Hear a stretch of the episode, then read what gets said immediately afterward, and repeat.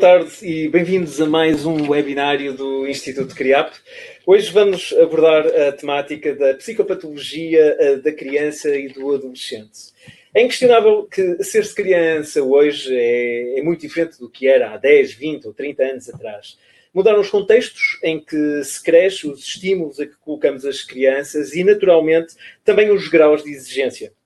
Mudaram igualmente as percepções das problemáticas infantis e juvenis, uh, aqueles problemas que há 30 anos atrás víamos apenas como um, facto de uma criança ser menos inteligente que o normal, ou que tem um comportamento mais errático uh, ou disfuncional e que eram assumidos como meros problemas de educação, hoje podem ter as suas razões uh, fundamentadas em problemas como dislexias, uh, autismos, déficits de atenção, perturbações de sono, ansiedade e hiperatividade.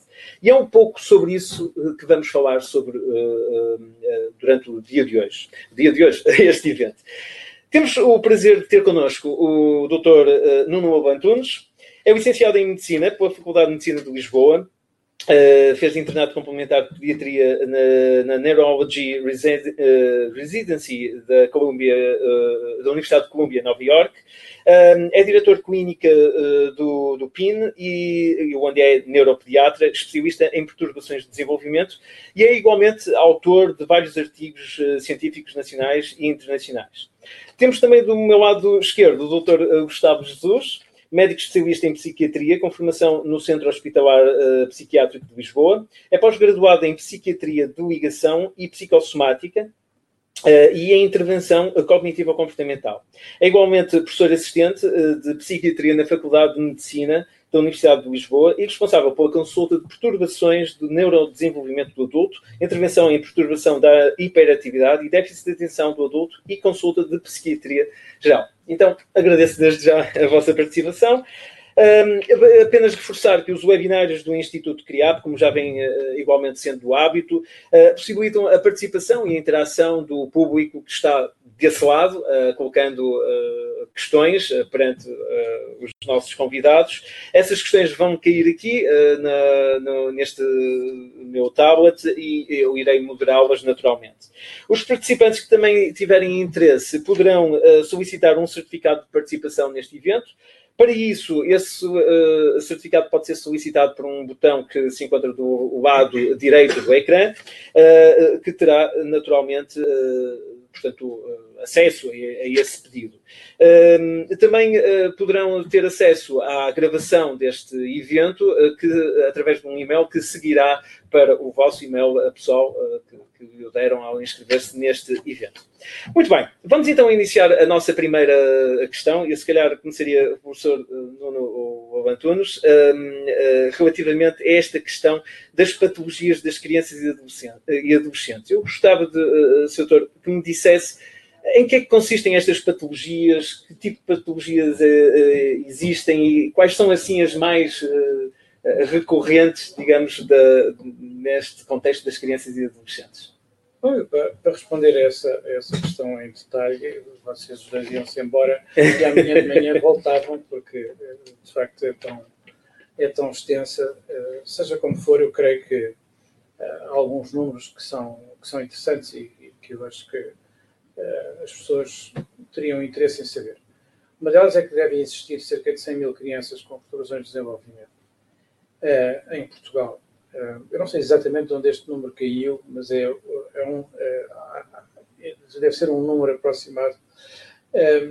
mas eu posso dizer, por exemplo, que em relação à perturbação de hiperatividade com déficit de atenção, entre 5% a 7% da, da, da população pediátrica provavelmente de, terá um diagnóstico eh, eh, de perturbação de prioridade desta atenção. Em relação, por exemplo, às perturbações de espectro do autismo, em alguns uh, estados dos Estados Unidos, a incidência ronda 1 para cada 40 rapazes. Uhum. Uh, o número de crianças com dislexia é muito, é muito grande. Essas são, digamos, as três patologias major, mais importantes. Eu, contudo, gostaria de, de, de dizer que a enorme maioria das crianças não apresentam um problema isolado.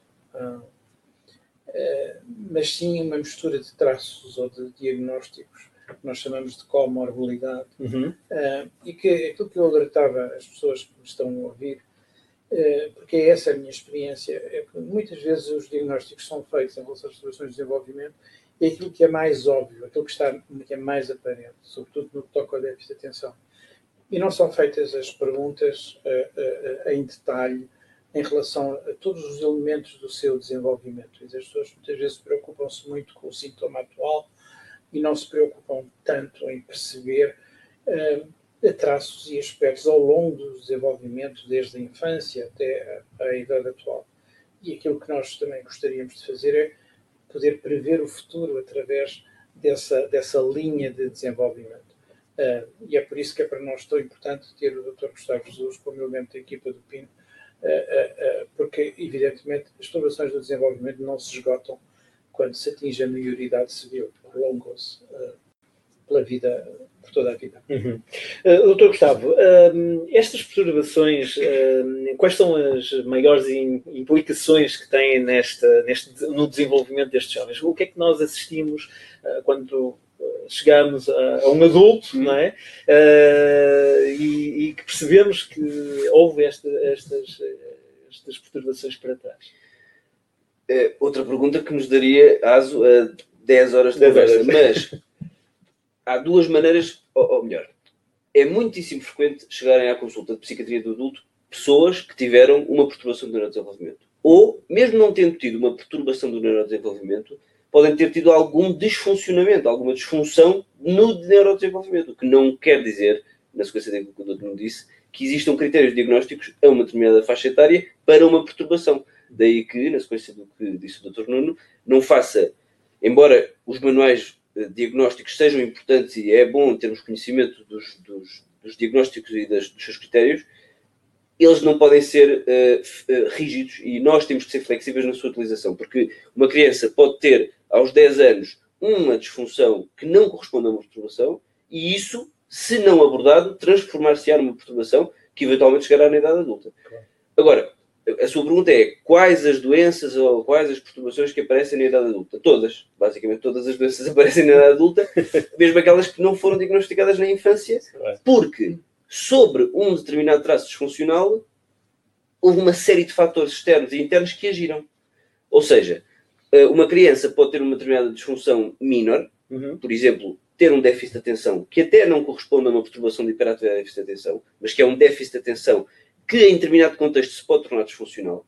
Sobre esse pequeno déficit de atenção pode aparecer fatores ambientais como eh, violência familiar, negligência familiar, ou carência, ou estilos educacionais, sem qualquer carência, mas estilos educacionais que levem ao agravamento desse déficit de atenção. Uhum. E depois, a entrada na adolescência é uma fase em que todos estes traços disfuncionais normalmente se agravam. Amplificam um pouco. Amplificam-se porque o desenvolvimento do cérebro de um adolescente é desproporcional do ponto de vista cronológico. De maneira que, portanto, se virmos um mapa de um cérebro, digamos assim, o cérebro tem várias regiões, várias, que não vale a pena estar aqui a aprofundar, sim, sim, sim. mas basicamente, durante a adolescência, o cérebro desenvolve-se da seguinte maneira. Uh, primeiro, as zonas mais profundas do cérebro, digamos que os núcleos do cérebro responsáveis pelas emoções mais primárias, pelos impulsos, pelas, uh, pelos, pela, sei lá, como? Pela necessidade mais, mais imediata, uh, portanto, pela, pelo go, no go, desenvolvem-se inicialmente. E depois, mais tardiamente, uma região mais superior do cérebro, mais pré-frontal, nomeadamente aquela que contém a impulsividade, não é? Que dá o filtro social, o filtro comportamental, uh, a contenção das emoções, a regulação das emoções. A isto, parte mais pré-frontal. Precisamente, que acontece mais tardiamente no desenvolvimento. Portanto, já no fim da adolescência e início da idade adulta. Isto significa que há ali um gap em que houve um grande desenvolvimento cerebral, digamos, primário, se é que uhum. podemos dizer assim, profundo, uhum. ao qual não corresponde um, um desenvolvimento de um filtro. E isso faz com que, na adolescência, depois, os pequenos traços, claro que se não havia traços nenhum disfuncionais, excelente Claro. Aparece o adolescente. Sim, e o adolescente ele próprio já é habitualmente algo disfuncional. Claro. Daí que se diga, estás na idade da prateleira, uh, toda a gente já passou por essa fase, depois claro. eu na tua idade também tinha a mania que era esperto. Sim, né? sim, sim, Portanto, o adolescente, por si, é uma personagem, porque, por, por causa disto que eu acabei de dizer. Ora, se o adolescente vier de uma criança que já tem qualquer traço disfuncional, muito provavelmente isso vai se tornar uma perturbação. Se isso não for abordado nessa altura, é certo que na idade adulta vai surgir uma perturbação. E depois as perturbações mais frequentes, eu sei que me quero mandar calar. Não, não, não, modo algum, gostaria modo de acrescentar aqui um, aspecto que, me parece importante, que me parece mesmo fundamental. Ah, há um certo hábito, eh, pelo menos eu vejo isso muitas vezes escrito em relatórios que vêm de outras instituições e de outros técnicos, eh, de dizer que não corta para a disfunção X.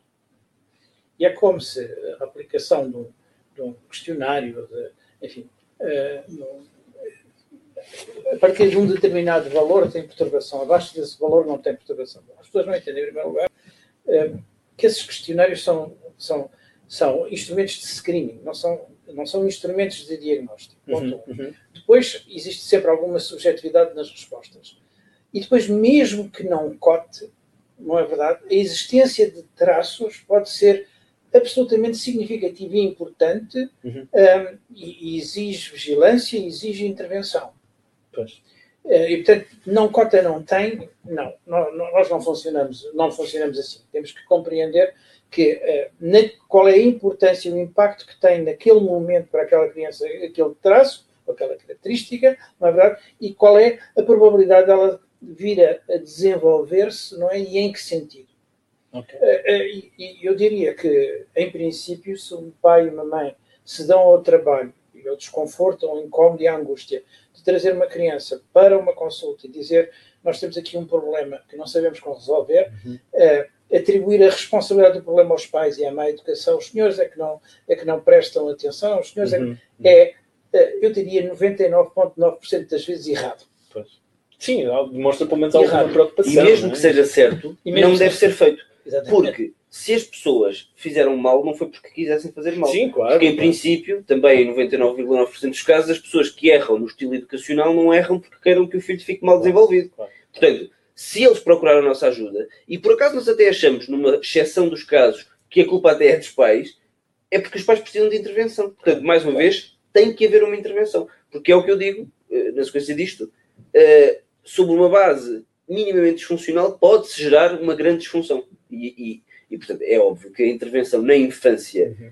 e na adolescência, porque quanto mais precocemente, melhor. Sim, claro. Mas a intervenção na infância e na adolescência, daí a pertinência deste webinário, esta intervenção nesta fase é muito importante e pode ser eh, life-saving, se é que podemos dizer assim, Sim, sim. no sentido de evitar que a perturbação se instale e que se torne muito mais difícil de tratar. escala Sim, até porque depois, como diz o doutor, não surgem as comorbilidades. Claro. E por, por isso é que depois na idade adulta a grande maioria das perturbações é a perturbação, as perturbações de ansiedade e as perturbações depressivas, Uhum, sem dúvida nenhuma. Sim. Mas isto está sobre uma série de outras coisas, nomeadamente traços da personalidade, traços de funcionamento, déficit de atenção, eh, dificuldades na relação interpessoal, que eventualmente podem representar pequenas gotas de um espectro de autismo, por exemplo. Eh, E que são, que são tão importantes aí por volta do décimo ano, décimo, décimo primeiro, décimo segundo, Uhum. quando o material se torna mais, mais abstrato. Uhum. é um problema que eu encontro com imensa frequência e que é muitas vezes depois atribuído à preguiça ou Sim. até a desatenção, que é também a dificuldade na, na compreensão, da, na metacognição, quer dizer, na, eh, nos, nos- nos segundos sentidos, a compreensão de quando uma professora acentua uma palavra ou uma frase, isso tem para essa professora um significado especial e, portanto, provavelmente sai do teste. Eh, ou que eh, aquilo que aprendeu de uma determinada maneira pode ser perguntado de maneiras diferentes e trata-se da mesma questão. Este tipo de dificuldades, não é Uhum. verdade? Depois muitas vezes são acompanhados de grande, de grande ansiedade, Ansiedade, claro. e muitas claro. vezes absolutamente não diagnosticadas ou mal compreendidas. Eu acho que são aspectos muito relevantes. Nós temos já uma primeira questão que nos é enviada por uma nossa eh, participante eh, de nome Joana. Ela pergunta o seguinte: podemos dissociar a hiperatividade do déficit de atenção? Ok. Eu creio que posso responder a isso e, e, e depois o Gustavo dirá também eh, sua justiça. Eu diria que absolutamente. Ou seja, eh, enfim, no DSM-5, no livro que trata destas coisas, eh, distingue os casos mistos do déficit de atenção sem hiperatividade do déficit de atenção com hiperatividade. Uhum. ok? Eu diria que eh, isso é um corte transversal, é uma fotografia. ok?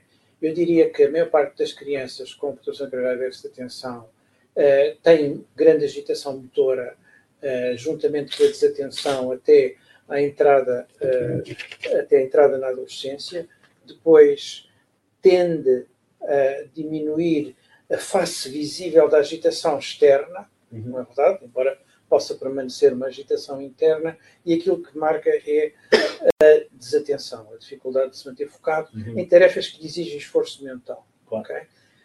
Eu, pela minha parte, desconfio sempre das apresentações puramente desatentas, uhum. Porque muitas delas me parecem às vezes resultar da dificuldade em uh, captar uh, a importância e, e, captar a mensagem daquilo que está a ser dito ou estudado. Há um certo desligar, uhum. verdade, ou um virar para o seu mundo interno, para as suas preocupações ou para os seus interesses. Ou seja, uh, nos casos que são puramente desatenção sem hiperatividade, a procura de comorbilidades e de outros traços e fatores que acentuem a desatenção é para mim crucial. A resposta simples é sim, pode-se distinguir, mas depois isto tem muitas outras camadas, não é verdade, que, que, que merecem ser avaliadas e, e, discutidas e refletidas. Muito bem. Uh, concorda com Concordo, e, e, e, o Nuno já no fundo deu parte da minha resposta, porque eu, sendo psiquiatra de adulto, eu recebo a população a partir da adolescência e da adulta. Claro. Aí predomina o déficit de atenção, uhum. na maior parte das vezes. Sem hiperatividade. Sem hiperatividade. Hiperatividade. Claro que, mas sem, sem hiperatividade que não é bem verdade. Externo. Porque, na verdade, eu acho, eu acho que se pode, eu concordo plenamente, acho que se pode dissociar pragmaticamente naquele momento doente tem mais hiperatividade ou menos hiperatividade, mais déficit de atenção ou menos déficit de atenção e podemos fazer estas medidas separadamente. Uhum. Mas na verdade, na realidade, se me perguntar se na minha prática eu vejo pessoas só com déficit de atenção ou só com hiperatividade, acho que não. Acho que isso não existe, na minha opinião. Agora, claro que, agora falando da minha população-alvo, que é a população adolescente e adulta, o déficit de atenção é aquilo que causa mais disfunção na idade adulta. Porque, pois. enquanto que na infância, a criança, e não é só isso, porque a criança quando é pequena, eh, é disruptiva, se for hiperativa, faz disparates nas aulas, levanta-se, senta-se, etc. O adulto, que por acaso também pode, isto pode acontecer, e, é, e muitas vezes até isto é tido como má educação. sim, ele sim. está na reunião, ele está na reunião e não para quieto um minuto, ele levanta-se dez vezes, pá, é um mal educado, não, não, se percebe como é que trabalha numa multinacional assim. E depois tem resultados realmente brilhantes, mas não se percebe como, deve ser tontinho. Portanto, isto é um hiperativo adulto. Mas, na verdade, o que causa mais frequentemente a disfunção é o déficit de atenção, porque à medida que a idade avança, as exigências, como dizia o Dr. Nuno, do ponto de vista intelectual, são acrescidas. Claro. E depois, claro. sobretudo, se tivermos que manter a atenção sustentada numa tarefa num tempo prolongado, que uhum. é o que uhum. acontece na idade adulta. Sim, sim, sim, sim, sim, sim. Por exemplo, estas pessoas que estão agora a ver o nosso webinário, se tiverem déficit de atenção, muito provavelmente já desligaram do que nós estamos a dizer. Não, Ou não, porque, nós... é muito estimulante. Como isto é muito estimulante, talvez não tenham desligado. Claro. Mas manter a atenção sustentada por um período prolongado de tempo, que para o comum dos mortais parece uma coisa básica, para uma pessoa com déficit de atenção é muito difícil. E é, imagino como é disfuncional numa empresa, num emprego, Uh, num curso claro. superior. Sim, mas uh, falou-me ao bocado que por, uh, por, vezes temos esse adulto disfuncional, hiperativo, mas que acaba por, eventualmente, até ser bem sucedido certo. depois na, nessa parte. Portanto, isso, à partida, não se coloca como um problema. Apenas é um adulto que é tido como mal, mal indicado. O, é? o, o, grau de... Mas, não, mas, eh, e, e, que consequências pode isso ter para a vida dessa pessoa? Pois, sim. Eu, talvez, eu, eu, talvez tempos sociais. Às vezes juntar-se aí uma questão que é... Muita gente me diz assim, o, o Marcelo é hiperativo. O Marcelo é o Presidente, Presidente da República. Bom, eu digo, não, não é hiperativo não é hiperativo, porque, ou antes, não tem uma perturbação de hiperatividade. Porque para ter uma perturbação de hiperatividade é preciso que haja um impacto negativo na pois. existência da pessoa. Pois. Que ele não seja capaz de levar uma tarefa até ao fim, uhum. que não uhum. seja capaz de persistir no seu estudo, que leia uma página e tenha que voltar outra vez ao princípio, porque entretanto já se perdeu. Uhum. Portanto, uhum a medida da perturbação é a medida do impacto do que o problema tem uhum. na qualidade de vida das pessoas e da sua realização. Este é um, é um, é um primeiro aspecto que me parece crucial. O segundo aspecto é que a desatenção, ou deve, nunca ninguém está, ou antes, todos nós estamos sempre atentos a alguma coisa desde que sejamos acordados. Pronto. O déficit de atenção tem a ver em, em, que a nossa atenção está dirigida ao estímulo errado, chamemos-lhe assim, uhum. ou, ou, ou não àquele que nós gostaríamos de estar. Pronto. Nas pessoas com hiperatividade, em geral, esse estímulo está dirigido ao mundo exterior, aquilo que mexe, é, é a história do, do caçador, não é Uhum. verdade? Que por trás de cada folha pode haver algo de interessante, algo para nós comermos ou que nos possa comer. Bom, mas há um outro tipo de desatenção, um bocadinho diferente, que é aquele que desliga do mundo externo quando não encontra nele atrai- atrativo suficiente, não é Uhum. verdade? E se vira para o seu próprio pensamento, para a sua preocupação, para o seu interesse, para o seu jogo. Bom, portanto, todas estas coisas têm de ser pensadas e, e- e avaliadas com, Uhum. Com cuidado e com detalhe, eh, e não é algo que se possa fazer por um questionário de, de cruzinhas. Uhum, Quer dizer, isto claro. exige uma mente e um cérebro capaz de compreender o outro cérebro e de escrutinar, não é? Eh, eh, isso não é tarefa fácil, existe trabalho e, e- Claro, e claro, E experiência. claro, claro. E já agora, só acrescentar uma coisa, que é, além de tudo isto ser verdade, ainda acresce que, por vezes, a disfunção não é académica ou laboral. Pode ser familiar. Familiar, sim. Eu tenho um claro. doente aqui no Pinto, por exemplo, que eh, funciona lindamente no trabalho, porque mantém um esforço intenso para conseguir manter a atenção nas tarefas que tem que desempenhar, e depois chegava à casa e a mulher dizia-lhe que ele não era bom da cabeça, porque não conseguia anotar um recado, porque não conseguia desempenhar uma tarefa, porque tudo era difícil. E do momento em que foi diagnosticado e tratado, isso, isso desapareceu. Portanto, isso é relevante, Claro. porque a pessoa dúvida. pode não parecer disfuncional aparentemente no, no- mercado de trabalho, Claro. mas a vida familiar várias- ser altamente As várias dimensões, portanto, Claro. da, da, da E em pessoa. todas elas pode haver disfunção. Por isso, não podemos, daí que os critérios diagnósticos sejam às vezes idiotas. Desculpa o Pois, Porque, sim, sim, por exemplo, dizer, às vezes até se diz de uma criança, se a criança não tem, eh, se a criança tem boas notas, não tem déficit de atenção e hiperatividade. Discordo completamente disto.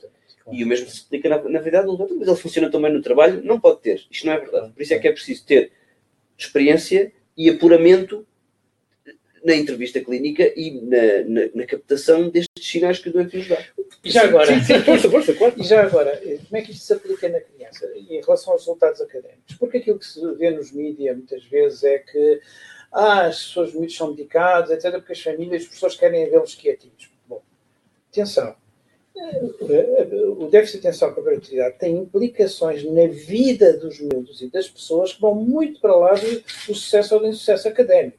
Estamos a falar, por exemplo, de acidentes, estamos Uhum. a falar do impacto na família, com o número crescido de divórcios, mas não é só isso é no tempo para a brincadeira. Quer dizer, se eu se tenho um trabalho de casa que posso fazer em um quarto de hora, mas demoro duas horas a fazer esse trabalho, e além de mais, já estou a levar gritos e, e, e, e- tabefe da mãe que também a páginas tantas já é ela que chora. Quer dizer, eh, eh, dizer, a determinada altura há um impacto em todo o contexto do, do Claro. da sua vida familiar, da sua vida lúdica, das atividades de prazer e tudo mais, que a maior parte das pessoas que não têm conhecimento destas matérias, que no entanto falam sobre elas, não é verdade, não desconhecem e não levam em consideração. Absolutamente.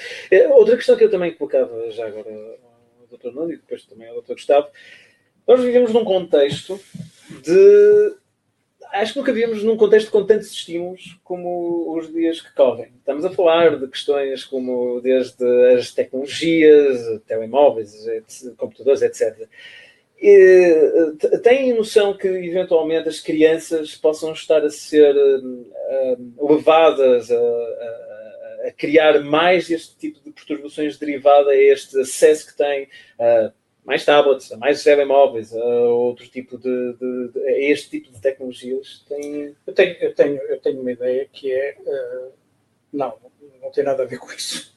Não tem nada a ver com as tecnologias, não tem nada a ver com, com os ecrãs, não tem a ver com nada com coisíssima nenhuma dessas. Quer dizer, nós acreditamos ehm, que se trata de uma disfunção com base genética, não é verdade? É, é, o impacto da, da genética no déficit de atenção e hiperatividade é tão grande quanto é para a estatura.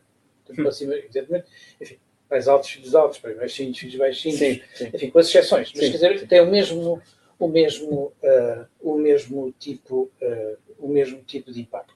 Uhum. E portanto, atribuir a fatores externos a responsabilidade da perturbação não me faz eh, nenhum eh, eh, sentido. Dito isto, é evidente que eh, os estímulos dos jogos, etc., são, são, são, são ideais para um miúdo com, com déficit de atenção, porque aquilo é muito estimulante e, portanto, Hum. prende-se muita atenção. As pessoas muitas vezes diziam-me assim, os pais, sobretudo, Sim, sim. os pais homens, é? Sim. Eh, dizem assim, é, déficit de atenção, aquilo que não lhe interessa, porque se vê-se no computador está lá dentro. Bom, Eu costumo dizer, olha, eu nunca sei onde é que deixo o telemóvel, onde é que deixo as chaves do carro. É, bom, mas os 90 minutos do, do Porto Benfica, quer dizer, pode rebentar uma bomba que eu não, não Estamos ali estou ali é? completamente focado, porque a questão não se coloca para os estímulos, porque são muito estimulantes, não é verdade? A questão põe-se, é diferente um jogo de tablet da, da aula de história de uma professora monótona, Claro, não é verdade? claro, claro. E, portanto, eu diria, eu diria bem-vinda à tecnologia. A tecnologia é absolutamente fantástica. Eu tenho a maior biblioteca do mundo no meu bolso. É verdade. E isto permite o acesso, a democratização da informação. É um fator absolutamente extraordinário. Antigamente, só quem tinha bibliotecas É que tinha acesso a é que tinha acesso à informação. Portanto, isto permitiu uma igualdade de oportunidades e muitas outras que eu acho absolutamente notável. Portanto, bem-vindo à tecnologia, a tecnologia bem utilizada é absolutamente extraordinária e, portanto, não, não é ela que provoca problemas. Podemos utilizá-la mal, Pois, não é ela que provoca problemas. E no caso do adulto? Eu, eu, eu, no caso do adulto, diria exatamente o mesmo. Eu estou completamente de acordo e até vou acrescentar uma coisa, porque esse tipo de pergunta vem muito na senda de uma série de estudos que são publicados sem qualidade nenhuma, que dizem que, por exemplo, crianças que passam mais tempo a olhar para a televisão têm mais PHDA, têm mais perturbação de PHDA de televisão. Mas é exatamente o contrário. Elas olham mais tempo para a televisão porque têm déficit de atenção e, portanto, desenvolvem uma coisa que se chama hiperfoco para aquilo que é altamente estimulante. Pois. Portanto, eu convido todas as pessoas que estão a ouvir o webinário que, quando leiam um estudo deste tipo, seja sobre déficit de atenção ou autismo, etc., pensem que as coisas não são necessariamente causa e efeito. Podem ser meramente correlacionais. Uhum. No sentido em que isto acontece ao mesmo tempo que isto. Não quer dizer que uma coisa causa a outra. Claro. E isto é uma coisa. É, é preciso ter espírito crítico quando se lê um estudo qualquer Sim, claro. sobretudo na era das fake news, em que os estudos nem sempre existem até e divulgam, eh, e divulgam resultados que não são reais. Sim, sim, sim. sim. Portanto, tem que ter espírito crítico quando se lê esses estudos. Claro. Agora, no adulto é- passa-se exatamente a mesma coisa e isso até vai a favor daquilo que o doutor não disse, Sim. que é o seguinte: os meus doentes viveram numa infância sem tablets É e eles têm na mesma PHDA, que estranho, não é? É. Portanto, se calhar não foi por causa dos tablets que eles ficaram com PHDA. Absolutamente. E-. E, e- eu, na minha consulta de PHDA do adulto, tenho particular eh, eh, empenho em investigar as relações familiares entre doentes com PHDA, porque, como o doutor não disse, a, a carga genética é importante, a tal ponto que cerca de 80%, eh, existe 80% de irritabilidade da PHDA. Que significa que eu ter PHDA, com 80% de probabilidade o meu filho vai ter PHDA. E o seu pai. ou- Exatamente, portanto, isto não pode resultar do iPhone. Claro, absolutamente. Temos aqui mais uma questão, hum, uh, esta colocada pelo João, e ele pergunta se consideram correto o diagnóstico de distúrbios barra transtornos de personalidade em criança, na medida em que a identidade delas ainda se está a desenvolver. Eu gostava que fosse o professor a responder a isso, porque é, é um, é um aspecto. Bom, em primeiro lugar, eu só, só faço um, um breve, uma breve nota em relação, em relação a esta questão. Eh, no geral, eh, considero a situação da personalidade a partir dos 18 anos. Bom, então, então é que é adulto. Bom, esses 18 anos é uma atribuição civil, quer dizer, é, é algo que o Estado, não as entidades médicas, determinam como É a idade, eh, a idade adulta. Em boa verdade, se nós vivêssemos no National Geographic Wild, não é? A partir da puberdade, a partir da probabilidade, da possibilidade de reprodução, ter-se atingido a idade adulta. De, Sim, sim. de uma, de, uma, de uma certa forma, não é verdade? Um, e, portanto, eu gostava de alertar isto um bocadinho. Eu tenho a minha, a, a nossa, nós no PIN estamos a trabalhar com a ideia de que é possível, em idades precoces, perceber que, se não for feita a intervenção em determinadas crianças, que elas evoluirão para uma perturbação da personalidade, com grande probabilidade. E, portanto, que de alguma forma eh, fazer a prevenção do desenvolvimento de uma perturbação da personalidade. Mas eu creio que este é um tema que é muito caro ao Gustavo. É verdade. Sim, sim, sim, sim, sim. Claro. É muito caro, até porque o meu doutoramento é sobre perturbações da personalidade, particularmente sobre a perturbação borderline da personalidade. Aliás, já agora aproveito para dizer que o PIN, no dia 8 de março, a propósito do Dia da Mulher, Sim. vai fazer um, um simpósio comemorativo. Amanhã, eh, amanhã? Não, não é Não, nada amanhã. não, sexta- é depois da sexta-feira, manhã. Não baralho. que eu ainda não tenho a apresentação pronta. É sexta-feira. Sexta-feira. Uh, para comemorar o Dia Mundial da Mulher, temos o simpósio comemorativo sobre perturbações uh, no sexo feminino. E eu vou fazer exatamente uma apresentação sobre a relação que pode existir entre uma perturbação borderline da personalidade e uma perturbação do espectro do autismo. Ah. Isto é exatamente aquilo que o Dr. Nuno esteve a dizer. Porque uh, as perturbações do neurodesenvolvimento surgem em idades muito jovens. Simultaneamente, a personalidade da pessoa, da pessoa está-se a desenvolver. Uhum. Existir um determinado déficit numa função qualquer psicológica pode comprometer o desenvolvimento da personalidade. Por exemplo, numa perturbação do espectro do autismo, é conhecida a dificuldade nas relações interpessoais, como sendo eu não ter, por exemplo, se eu tivesse uma perturbação do espectro do autismo, eh, não, ter, não, não, teria a mesma, não teria facilidade em reconhecer expressões faciais e o seu significado. Por exemplo, o doutor não abria-me os olhos e eu não percebia o que, é que ele queria dizer, se era uma chamada de atenção. Ou, ou achavas que o estava a, a ralhar-me, ou vice-versa, é? que era um elogio claro. quando não era. Claro. Uma pessoa que se desenvolva com esta característica vai, obviamente, ter implicações no seu, no, no seu desenvolvimento da sua personalidade, traços da sua personalidade, como sendo uma sensibilidade extrema a, a, a coisas extra. Não, a, a estímulos inter, interpessoais. Ah, sim, que é uma sim. coisa que acontece, por exemplo, na perturbação borderline da personalidade, em que qualquer estímulo é interpretado eventualmente como maligno ou como nefasto. Bom, isto é só um, um appetizer sobre o que é a possível relação entre algumas perturbações de desenvolvimento e as perturbações da personalidade. Mas deixe-me alongar-me só um bocadinho mais sobre isso, porque as perturbações da personalidade, para mim, como conceito, são estúpidas. É um conceito um bocado, eu ia usar um termo menos agradável, é um conceito insuficiente, é um conceito uh, pouco uh, real, uhum. na minha perspectiva. Porque uh, a perturbação da personalidade, como o Dr. Nuno diz, é, um, um, é uma caixa conceptual, é um conjunto de critérios que, a partir de uma determinada idade, a pessoa cumpriu. Ora, todos nós temos personalidade, certo? E a personalidade é constituída por traços eu posso ser mais ou menos extrovertido, mais ou menos consciencioso uhum. e sentir culpabilizado com o que fiz ou não. Uhum. Eu posso ser aberto à experiência ou mais retraído. E do conjunto das minhas características, eu tenho a minha personalidade. A minha personalidade pode ser funcional ou disfuncional. Claro. Agora, ter uma perturbação da personalidade narcísica, estriónica, uh, obsessiva ou compulsiva, não é muito uh, realista e não reproduz muito bem o funcionamento dos traços da personalidade. Por isso, nós no PIN uh, adotamos a abordagem dimensional da personalidade, em que avaliamos os traços da personalidade e no seu conjunto percebemos se eles são ou não são disfuncionais.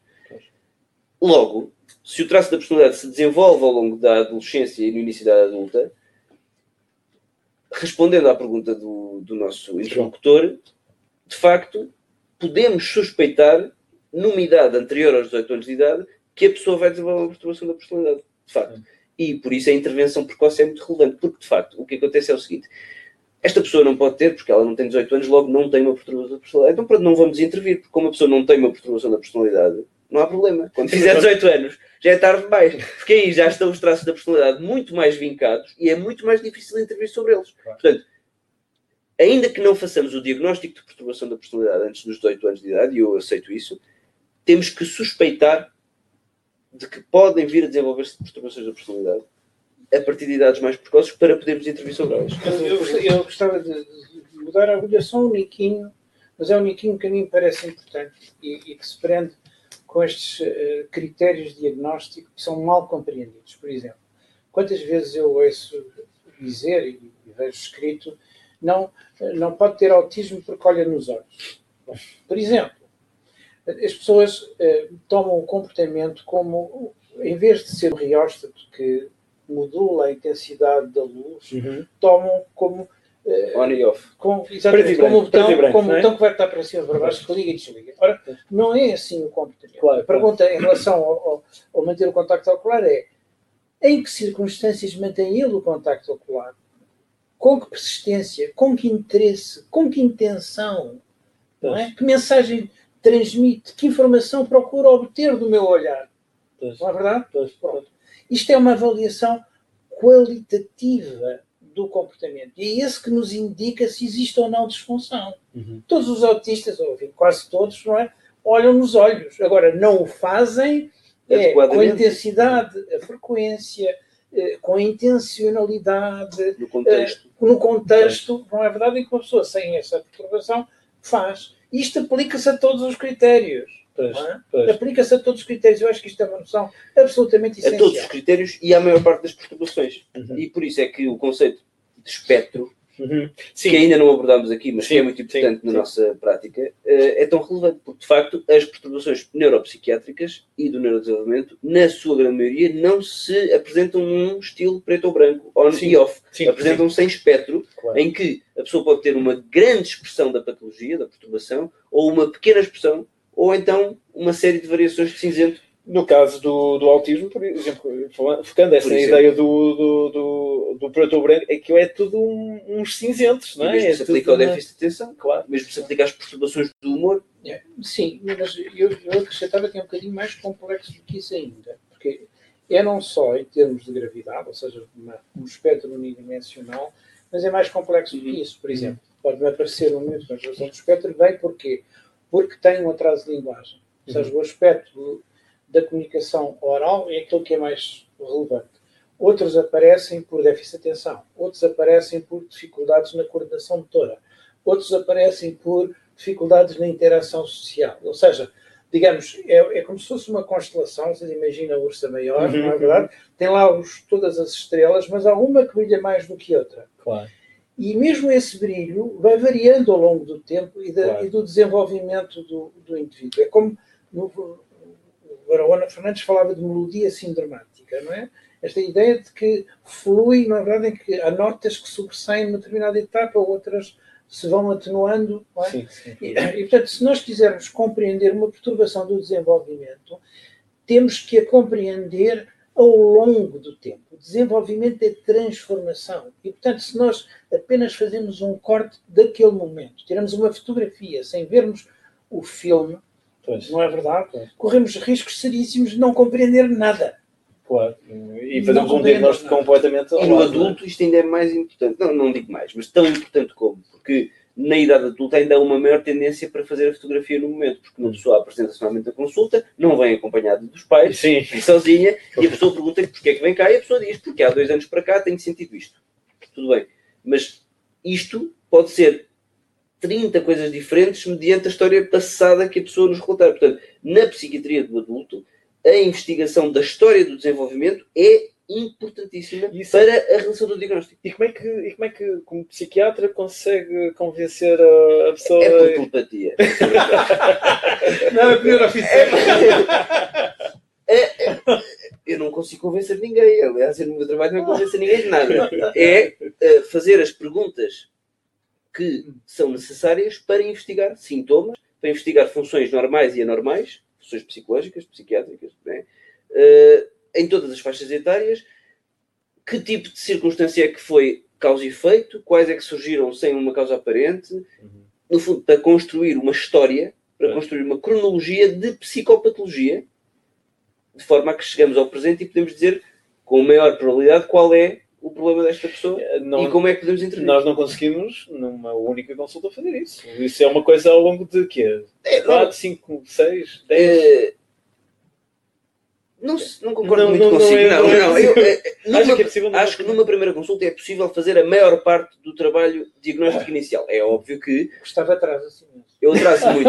Eu atraso muito nas consultas, toda a gente que já veio à minha consulta sabe isto, porque eu, de facto, não interrompo a consulta só porque acabou o tempo. Porque eu quero descobrir. Portanto, eu continuarei a fazer perguntas até ficar claro para mim o que é que aquela pessoa tem. Por isso eu digo que eu acho que numa primeira consulta é preciso tirar, é, é possível, gastando o tempo necessário e fazendo com a insistência suficiente as perguntas que me levam aos, às respostas que eu quero uh, conhecer, é possível fazer uma, um, um, quadro diagnóstico bem, bem completo. Claro que depois vai sendo completado ao longo das consultas subsequentes com novas informações claro, claro. e eventualmente até alguns ajustes diagnósticos. Claro. Mas o, o, a primeira consulta tem que ter tem que fornecer uma informação, uma informação basilar, é? fulcral do uhum. quadro clínico. Estranhará talvez que imagina um adolescente que vem com déficit de atenção. E das primeiras, em primeiro lugar, eu não falo, fico a ouvir. Bom, mas depois das primeiras perguntas que faço é assim: desculpe lá, vamos voltar anos atrás. Que espécie de bebê era ele? Ah? Dormia bem, dormia mal, era um bebê irritável, não uhum, era? Uhum. Como é que foi a transição do peito para, os, para a diversificação alimentar. Era ele esquisitinho com a comida, conseguia mastigar e tal, ou, uhum. ou, ou, ou, teve que amamentar durante 16 meses porque ele não gostava de novas texturas.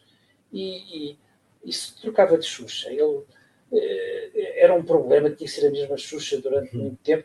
Então, e, e que brinquedos usava? Era Legos e puzzles, eh, maioritariamente, carrinhos, Uhum. ou, ou também brincava faz de conta. Toda, toda essa informação é absolutamente essencial para compreender o indivíduo hoje. 16 anos ou 17 anos mais tarde, ou 15. E tem, é? o, Tem o doutor consegue ver eh, essa implicação? Absolutamente, absolutamente, absolutamente. Porque eh, aquela, aquele jovem, não é? aquela borboleta já foi uma lagarta. Sim, claro, E se eu- claro sim. claro é? sim. E se eu quiser compreender a borboleta bem, tenho que conhecer a, a- a lagarta e a Sim, sua sim. metamorfose.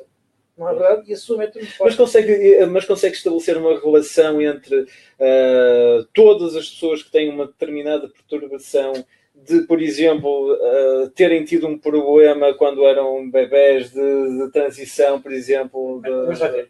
Nenhum traço sozinho, ou nenhum comportamento sozinho tem, eventualmente, um grande valor. Uhum. Mas é a aglomeração desses eh, e a forma como vão eh, se vão manifestando ao longo do tempo que nós lhe atribuímos significado. Claro. Não é? Isto, aliás, é um trabalho médico. Quer dizer, é isto que o médico faz, eh, um infecciologista, ou de outra, de outra qualquer especialidade, não é? É a compreensão do desenvolvimento da patologia. E por isso que eu acho que, que o treino médico é muito importante. Eh, eh, eh, E eu acho que eu, eu sou neurologista de formação. Sim, sim. E acho que essa, essa compreensão eh, eh, da patologia do sistema nervoso, outra que não exclusivamente eh, a emocional, Uhum. eh, eh, enriquece, eh, enriquece a formação e enriquece a compreensão dos problemas, eu diria. Naturalmente. Eu ia lançar aqui mais uma questão. Esta é colocada pela Nádia Horta. Hum, portanto, começaria também pelo doutor Nuno, depois passaria para o doutor Gustavo. Como profissionais que lidam com crianças com, uh, uh, no, no caso, o, doutor Nuno, uh, que lida com crianças com autismo, ela gostaria de saber para que tipo de intervenções costumam reencaminhar os pais cujos filho, cujo filho recebeu um diagnóstico de perturbação do espectro do autismo no âmbito da vossa prática clínica. Que linhas de intervenção é que estão disponíveis normalmente para, para, para estes pais? Bom, vamos lá ver. Eh, No, no PIN, nós temos uma equipa multidisciplinar, não é verdade? Bom, no geral, eh, eu, tenho um princípio geral, é de que eh, se as pessoas vêm à minha consulta porque querem saber a minha opinião, eu digo-lhes aquilo que eu penso ser a verdade. Uhum. Ou seja, eh, eh, se eu penso que a criança tem uma perturbação do espectro do autismo, é isso que eu direi aos pais. Acrescentando, eu posso enganar-me, mas é esta a minha convicção. Uhum. Uhum. ok? Eh, posto isto, posto esta afirmação e esta revelação, nós estaremos aqui, estaremos aqui sempre disponíveis para vos ajudar e para ajudar o vosso, o, o vosso filho. Pronto.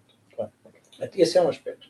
E depois temos geneticista, temos terapeutas de terapia familiar, temos os próprios terapeutas que se dedicam ao autismo e que fazem treino parental. Portanto, temos uma rede alargada de suporte, não é verdade? Temos um psiquiatra de adultos, se, Sim, tal, sim, sim, se tal for eh, se tal Necessário. for, se tal for o caso. Agora, eh, portanto, eu acho que a intervenção começa com o primeiro médico que, que, que formula o diagnóstico. E eu não, sabe, cada dia que passa já não volta.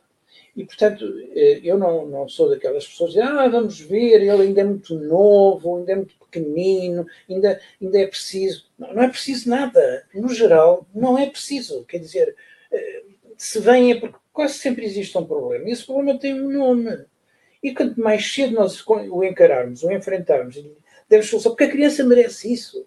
A criança merece um diagnóstico precoce, porque esse diagnóstico precoce tem implicações em termos. Claro. em termos de intervenção. Portanto, Claro. é de justiça para o que ela. Nós temos advogados da criança. Temos Claro. advogados da criança.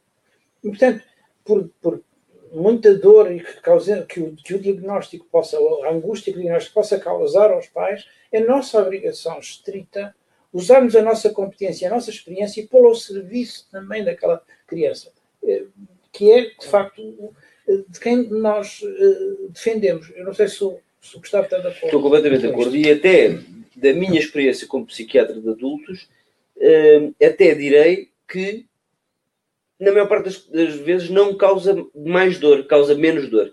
A pessoa normalmente sabe que o filho tem um problema. Pois, não e, portanto, o que é. E é muito, já viu a angústia que é ter claro, um filho claro. e achar que o filho não é normal, mas não saber porquê.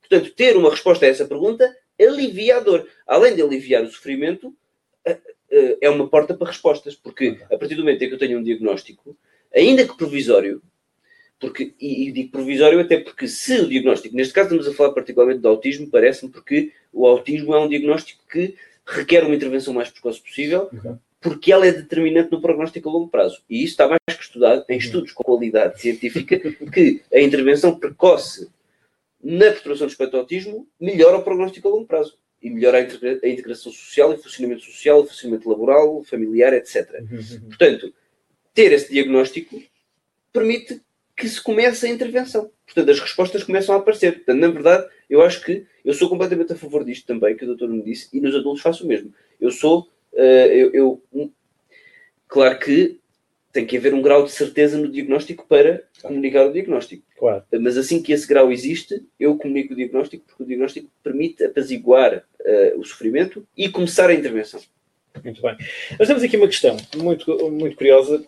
Um, estamos a falar agora de mudar um pouco a temática, mas uh, é colocada também por uma participante nossa, a Joana, uh, que fala sobre o seguinte. Ela questiona se é possível falarmos em distúrbios de sexualidade num jovem de 10 anos. Ela tem um caso de um jovem dessa idade que tem comportamentos muito desajustados com as meninas. Em consulta, a criança refere que não quer sequer modelar a sua conduta, pois refere que tem prazer nas suas ações. A questão é, podemos falar nessa, nessa, nessa questão de uma perturbação de, ou um distúrbio de sexualidade eh, em alguém tão, tão novo? Eu não sei o que da sexualidade propriamente, eu diria que não. Agora, é, em primeiro lugar, obviamente faltam detalhes, falta imensa, claro, imensa informação para nós podermos eh, formular uma, uma, uma, uma, uma resposta. Mas eu diria o seguinte, por exemplo, em termos de orientação sexual de uma forma mais geral, há muitas vezes sinais precoces de qual vai ser a orientação uh, futura, sobretudo em rapazes. Uhum, não é? Uhum, uhum. Uh, e, portanto, a ideia, eh, evidentemente que uh, a ideia de que uh, se pode curar a homossexualidade, como, como aconteceu há pouco, é, é, quer dizer, é uma ideia de facto um bocadinho pateta e patética. Não é? Claro.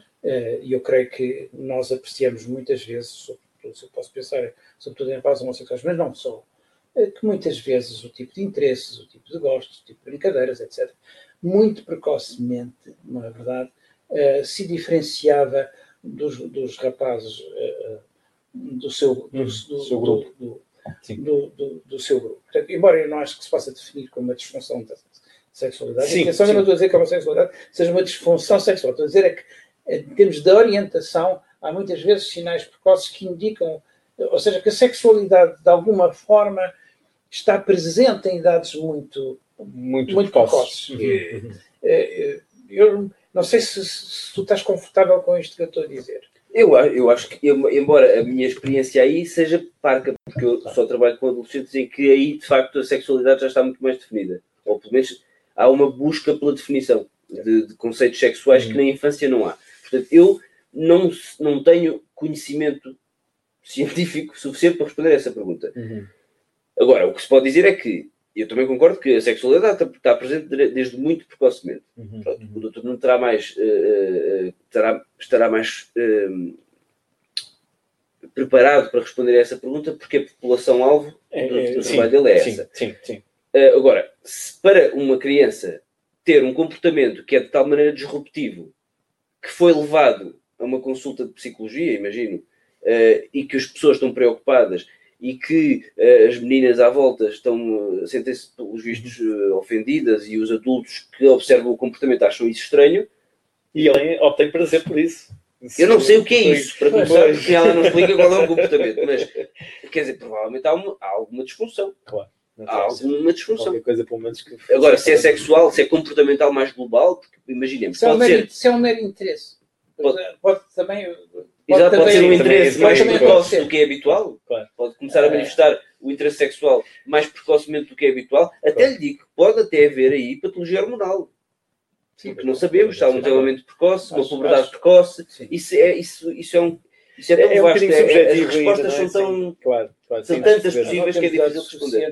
para- afirmar com qualquer espécie de segurança. Há aqui uma outra questão também colocada eh, por outra participante, a Catarina.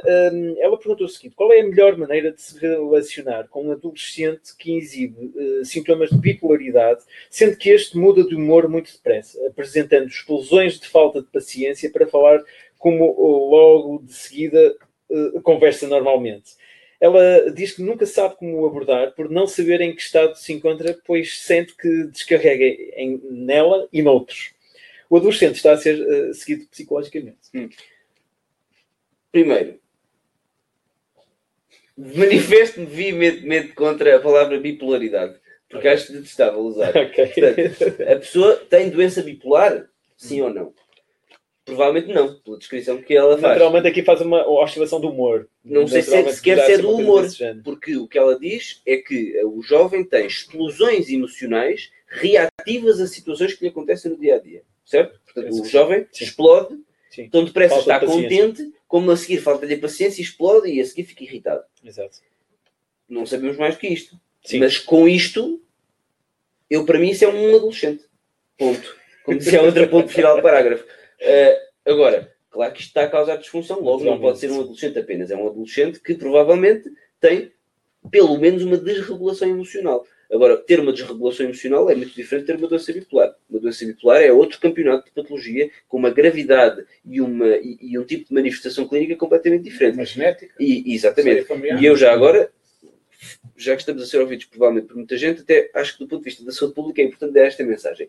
Quando a pessoa diz porque tu tão depressa estás bem como tão depressa estás mal, tu de manhã acordas bem disposto e à tarde estás triste. Isto não, tem, isto não é doença bipolar. A doença bipolar é uma alternância de estados do humor sustentada em que durante vários dias a pessoa encontra-se ah, ah, com, com sintomatologia depressiva predominante, depois durante algum período de tempo mais prolongado sintomatologia que corresponde à ilação do humor ou à elevação do humor. Claro que isto é muito simplista, porque depois existem outras variantes do quadro, como irritabilidade, como eh, estados mistos, mas isto são doenças que se desenvolvem raramente nestas idades, desenvolvem-se um pouco mais tardiamente. Sim, sim, Agora, sim.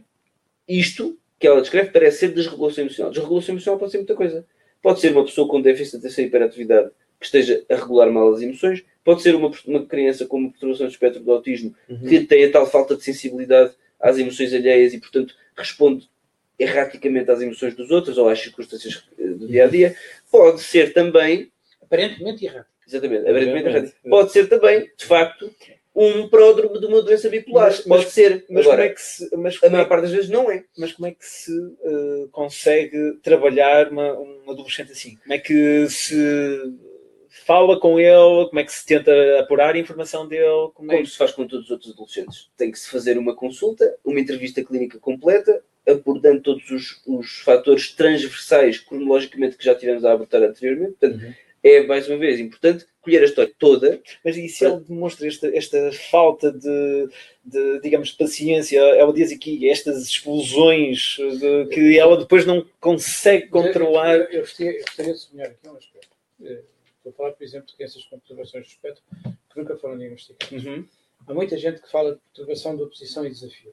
uhum, Nós, no PIN, desenvolvemos um trabalho, uma reflexão, e nós não acreditamos que exista uma perturbação de oposição e desafio. Uhum. Acreditamos que existem comportamentos de oposição e desafio. E esses comportamentos de oposição e desafio têm a sua origem eh, numa diferença de perspectiva perante as circunstâncias e os acontecimentos entre o adulto e a criança. A criança eh, vê do- o acontecimento de uma determinada maneira e reage adequadamente de acordo com a sua visão, Uhum. não é?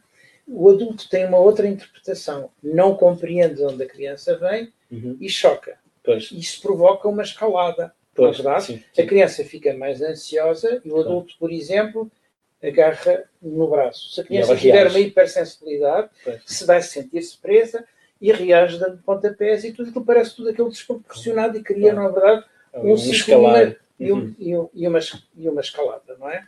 para o adulto aquilo partiu do nada. Não é? Mas para a criança, não. Houve, houve um acontecimento que inteiramente justificou o seu comportamento. E, portanto, é, no fundo, uma comédia quase de mal, uma tragédia de mal entendidos de um lado, uh, de um lado e do outro. E é preciso muita experiência, muita argúcia, não é verdade, para isolar os elementos e fazer a tradução daquilo que é o comportamento da criança para a linguagem do adulto. Uhum. Não é? Uh, e Mas um profissional tem que perceber isso e, e cortar no momento correto. É? Mas uh, tem que dar estratégias aos pais. A maior parte destes miúdos, uhum. muitos destes miúdos não têm ainda o desenvolvimento cognitivo para que sejam verdadeiramente acessíveis à intervenção psicoterapêutica direta. Pois. Portanto, o trabalho que nós fazemos muitas vezes em crianças mais pequenas é uh, o, o, o, terapeuta é o pai ou a mãe a, a quem o, o terapeuta dá uma o técnico dá estratégias, não é verdade, uhum, que ele depois uhum. aplica no concreto uh, em casa. Eu acho que nós temos feito um trabalho absolutamente excepcional e inovador uh, nesta o, área. O Mas isto é um conceito que acho que é, é, um é? conceito muito importante. Claro. Uh, é de que toda a criança problemática tem um problema. Quer dizer, existe sempre uma explicação para aquele comportamento. Uhum. Nada acontece. As crianças não embirram por querer não é? Só para, só para testar e medir a força. Não, a coisa não acontece, ela quer ser amada. Até, e comparado agora com uma patologia que surge também na infância, mas sobretudo na idade adulta, por exemplo, sintomas psicóticos, uhum. para dizer por, por, absurdo, por absurdo, tem sempre uma justificação para o comportamento, mesmo que a pessoa esteja psicótica. Porque se eu agora achar que vêm ovnis buscar-me, eu vou-me pirar daqui. E para vocês isto é incompreensível. Mas percebe como para o indivíduo há sempre uma explicação. explicação Portanto, tem que haver uma explicação. E o, objetivo, o, o, o, papel do técnico e do médico é compreender essa explicação. É para dar compreensibilidade ao comportamento da criança, do adolescente ou do adulto. E para isso é preciso o, o, adolescente, jovem ou adulto confiar na pessoa. Isso é outra pois, coisa fulcral, que é criar a confiança, o elo de confiança. Exatamente. E, e, e tem, que se, tem que se tentar explorar primeiro os interesses da, do, do, indivíduo. E isto aplica-se também ao adulto menos, porque o adulto vem em princípio mais preparado para revelar aquilo que sim, o preocupa. Sim. E o adolescente é vem um bocado. Resolver... E o adolescente às vezes vem porque o pai o arrastou, pois. ou porque a mãe o arrastou. Pois. Portanto, com o adolescente, que também é muito frequentemente os meus doentes são adolescentes, é preciso ter a confiança do adolescente. E isso é possível ter, é possível ter essa confiança. Tem que se explorar os interesses do adolescente, perceber uh, o adolescente, por vezes, vai para a consulta já magoado com tudo o que se passou, porque ele não é compreendido pelos adultos. E depois vem mais um adulto, que é o médico, que também não compreende, porque ouviu o que os pais disseram. Claro. E eu frequentemente recebo os adolescentes aqui no Pino e que me dizem: Pois, porque não, eu fui. Para quê esta conversa? Porque eu já fui a quatro ou a cinco psicólogos. Vocês no fim acreditam tudo o que os meus pais dizem, para que é que eu vou estar aqui a falar? Vou estar aqui a perder o meu tempo. Pois é o que eles dizem. E o que eu digo não vale, não vale nada. e, e isto é recorrente. Portanto, esta mensagem é importante que passe, porque só assim é que se consegue chegar ao adolescente e depois tratá-lo. Claro, absolutamente. Um, tem, a Filipa, outra participante aqui, também faz aqui uma questão, não sei até que ponto uh, isto é, é, é possível quantificar, mas qual é a probabilidade de dois irmãos terem síndrome da Asperger? É elevadíssima. É possível quantificar, mas, o, mas o doutor Nuno pode responder. É, é possível. É muito grande, embora a minha, a minha experiência a memória da minha experiência diz que uh, muitas vezes em graus diferentes uhum. e muitas vezes com particularidades diferentes. Uhum. Quer dizer, às vezes, muitas vezes acontece, por exemplo, que um seja hiperativo e que o outro seja demasiado, até uh, se quiser, mais desatento e muito mais contido. Que um, perante um miúdo que lhe tira um brinquedo agrida uhum. de uma forma aparentemente desproporcionada e que o outro o deixe levar também sem, uh, não é? Também de uma forma que é eh, desajustada. É? Claro, claro. A minha experiência é que se nós procurarmos em detalhe, é? numa frateria, num conjunto de irmãos, uh, sobretudo se forem rapazes, uhum. mas não só, sim, sobretudo sim, se forem rapazes, mas não só, encontrar-se-ão aspectos e traços em quase todos que poderão eventualmente. Agora, em alguns tem um impacto suficiente para nós fazermos um, um diagnóstico de perturbação. Uhum. Noutros não terá eh, impacto suficiente. E, outras circunstâncias passaria entre os pingos da chuva. Mas eu diria que é, não só é possível, como é frequente. Muito bem, sim senhor. Uh, concordo, concordo também, não é? Muito bem. Chegamos à reta final do nosso, do nosso webinário. Um, queria naturalmente agradecer a, a, presença, mais uma vez, do Dr. Nuno Lobo Antunes e do Dr. Gustavo Jesus efetivamente deram-nos aqui uh, uma série de ideias muito interessantes sobre esta questão da, da psicopatologia da criança e do adolescente. Eu queria referir que, naturalmente, uh, uh, estamos e fizemos, e já agora também agradecer ao doutor no Abantanos o facto de ter-nos proporcionado este espaço aqui no PIN para nós fazermos este, este webinário. Um, queria também referir que este webinário vem também na, em linha com uma especialização avançada que o Instituto CRIAP vai arrancar no próximo dia 1 de março uh, deste ano, que é uma especialização avançada em psicopatologia da criança e do adolescente, no qual o Dr. Nuno Antunes é o coordenador. Será uma formação inteiramente à distância, portanto é cedida a partir de qualquer parte do, do mundo, literalmente.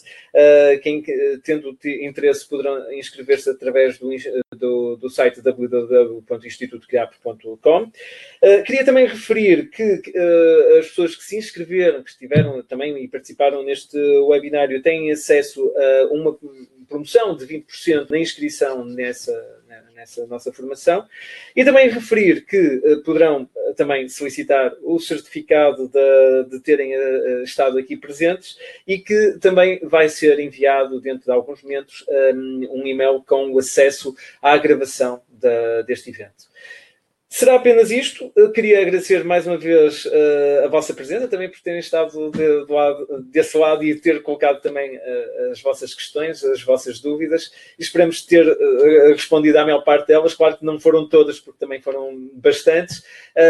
e referir que dentro de algumas semanas teremos mais um novo webinário também no Instituto CREAP e, e que teremos todo o gosto em contar com a vossa presença. Mais uma vez, muitíssimo obrigado e encontramos no próximo webinário.